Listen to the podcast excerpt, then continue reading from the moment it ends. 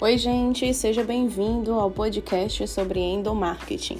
Meu nome é Sabrina Coriolano e eu vou trazer para vocês informações, dicas e sugestões de como fazer o endomarketing na sua empresa, seja ela pequena, média ou grande.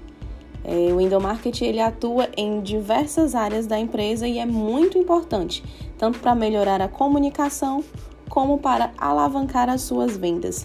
Você vai perceber que melhorar a comunicação e a satisfação do seu funcionário com a empresa pode trazer um final surpreendente.